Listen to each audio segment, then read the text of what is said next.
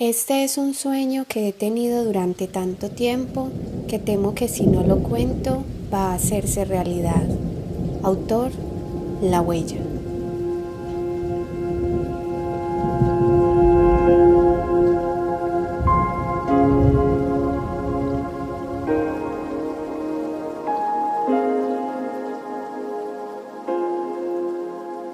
Jin Yang Capítulo 7 la travesía.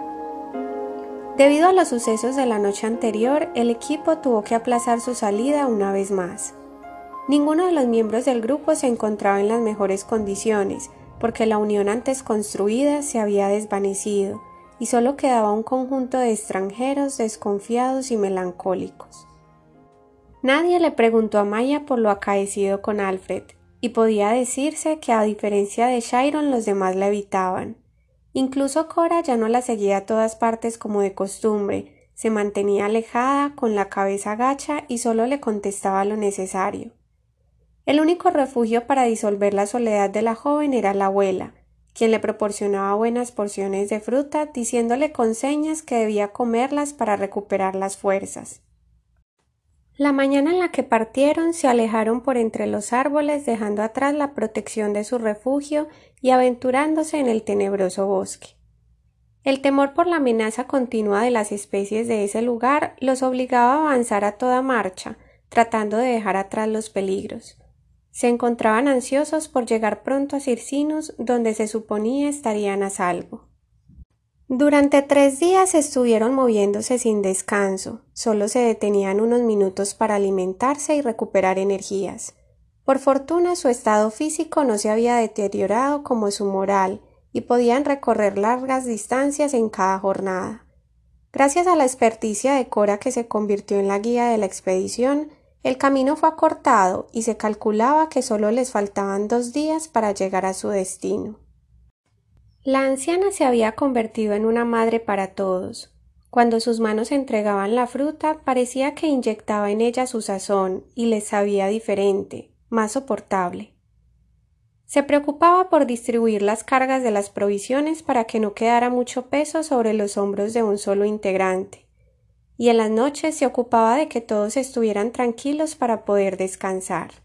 Incluso Dimitri, que era antipático con todos, también empezó a mostrar aprecio por ella.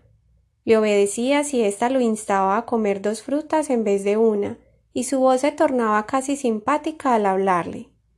Parecía que aquel hombre reservado encontraba en el rostro de la anciana el recuerdo de alguien a quien apreciaba, y todos notaban que siempre estaba muy pendiente de sus pasos para protegerla. Aquel ruso de templado carácter fue el único que presentó un cambio positivo con Maya.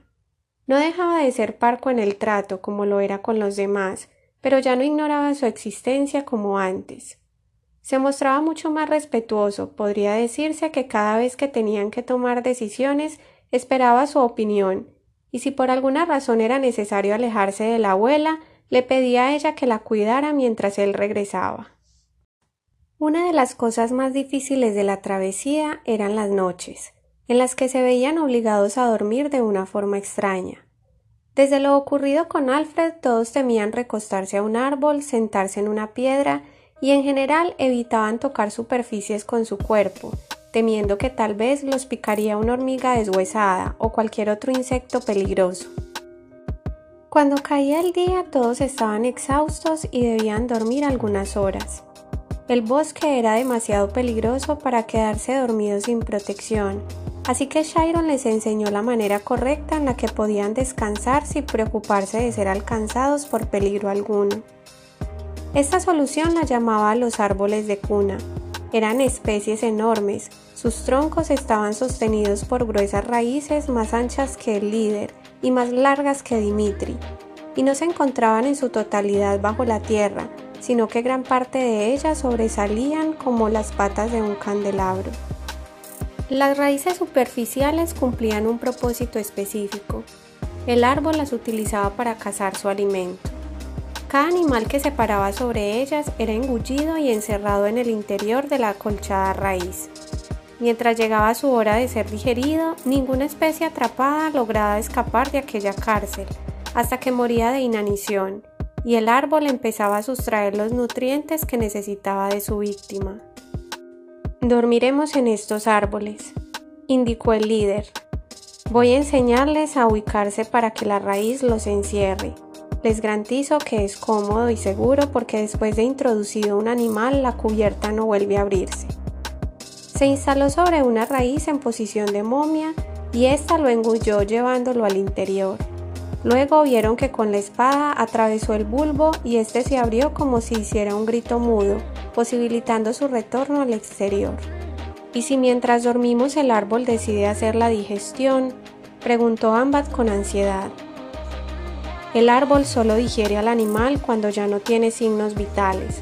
Nosotros dormiremos solo unas horas y en cuanto despertemos lo atravesamos con la espada para salir. No hay peligro. Las noches se convirtieron en una pesadilla. Solo Luna, acostumbrada a los rigores del ejército, logró conciliar el sueño la primera vez. Los demás, vencidos por el cansancio del segundo día, alcanzaron a dormir algunas horas, pero se despertaban en repetidas ocasiones con presiones en el pecho, sintiéndose asfixiados y claustrofóbicos. En el cuarto día de camino se toparon con un conjunto de árboles azules. Maya se extrañó al ver que las figuras intensas que ella conocía eran casi imperceptibles a esa hora del día. No lograba identificar cuántas columnas se levantaban en aquel extenso espacio, y la única señal familiar de su existencia era la distancia que los demás árboles mantenían en las periferias. Shiron indicó Debemos esperar hasta el atardecer. Estamos obligados a atravesar estos árboles porque es el único camino para llegar a la puerta, pero es muy arriesgado tratar de cruzarlos si no podemos ver con claridad el reflejo de los rayos azules. Podríamos rozar uno de ellos y ya saben que eso significa una muerte inminente. Posó su mirada sobre Maya recordando que la pequeña Saltamontes ya había visto lo que sucedía al tocar los troncos mortales, a diferencia de él que solo lo conocía en los dibujos de los libros. En la cima de un árbol llevaron a cabo la primera reunión de equipo que hacían desde su partida. El líder no buscó las frases motivacionales con las que acostumbraba iniciar sus intervenciones, ya que su espíritu también se encontraba consumido por la tristeza que experimentaban los demás. Llegó el momento de explicarles algo que deben conocer antes de empezar el entrenamiento en Circinus. Cada uno de ustedes va a despertar un poder especial para la batalla, el cual es otorgado por la energía del universo. No solo les servirá para hacer más fuertes sus habilidades básicas, que son las que hemos estado entrenando, sino que les permitirá ocupar una posición específica en la pelea contra la oscuridad. La criatura que es nuestro enemigo tiene el poder otorgado por la materia oscura del cosmos y es muy destructivo, su objetivo es desintegrar la Tierra y nosotros estamos entrenando para detenerlo, por lo que nuestro ejército se dividirá en cinco partes de la siguiente manera. Los portadores del poder del escudo. Lo conozco bien ya que es el poder que poseo, pero me tomará algún tiempo antes de que pueda usarlo de forma correcta. Nos informaron que los escudos despiertan para crear una capa protectora para el planeta y el ejército, evitando que sean alcanzados por el poder de los enemigos. Los siguientes son los poseedores del poder de la reconstrucción. Estos guerreros se encargarán de rehacer todo aquello que se ha destruido durante la batalla, desde los fragmentos de la capa de ozono hasta organismos como plantas, animales, incluso personas o integrantes del ejército.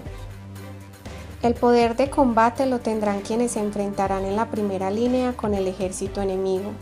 Su capacidad les ofrece la posibilidad de extraer la energía de las estrellas para destruir a su ejército. También tendremos a los que dominan el poder de la curación. Ellos se ocuparán de sanar a los heridos en batalla y a aquellos que puedan salir lastimados en los entrenamientos. Pero no se preocupen, ya que la tecnología que utilizaremos en Circinus disminuye al mínimo la posibilidad de lastimarnos. Por último, el más importante de todos, el poder de la luz. Solo una persona entre los que fuimos llamados a este lugar logrará despertarlo. Será el único con la suficiente capacidad para enfrentarse al líder de la oscuridad, y todos los demás estamos en la obligación de protegerlo, incluso a costa de nuestra vida. Si la luz muere o no despierta, el mundo está condenado a la destrucción. Antes de desarrollar este poder, primero debe recibir alguno de los otros poderes, y solo aquel que posea la fuerza suficiente alcanzará el máximo nivel. Dimitri intervino. Antes de despertar nuestro poder podemos saber cuál nos corresponde.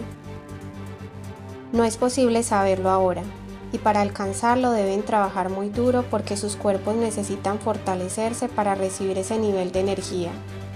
Los únicos que conocen el poder que les será otorgado son los ancianos. Ellos están destinados para recibir el de la curación. Por eso es tan importante cuidarlos porque dependeremos de sus habilidades para mantenernos a salvo. El líder miró a la anciana, que en respuesta levantó su escuálido brazo e hizo un gesto similar a un hombre musculoso frente al espejo de un gimnasio. ¿Y cómo sabremos que hemos despertado el poder? preguntó Ambat. Lo sentirán, se los aseguro. Pero además una luz descenderá sobre su frente, sabrán qué tipo de poder les corresponde y dibujarán la figura que los enlaza con el universo. ¿Una figura? Interrogaron al unísono.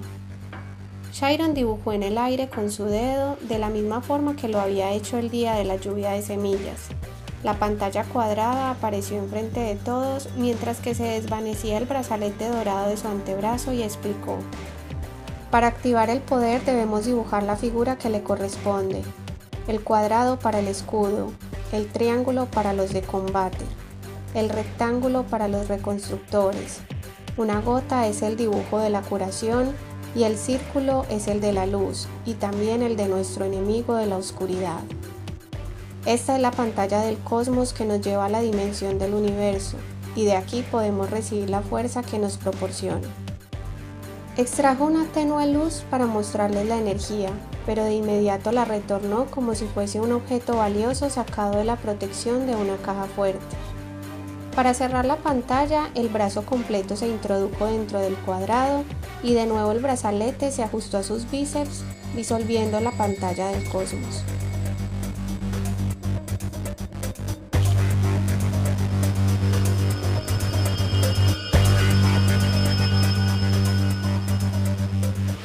No te pierdas el siguiente capítulo titulado El azar de la muerte. Descubramos juntos cómo abrazar nuestra oscuridad. Visita mi página web www.lahuellajingyang.wordpress.com donde podrás leer los capítulos del libro o escríbeme al correo lahuellajingyang.gmail.com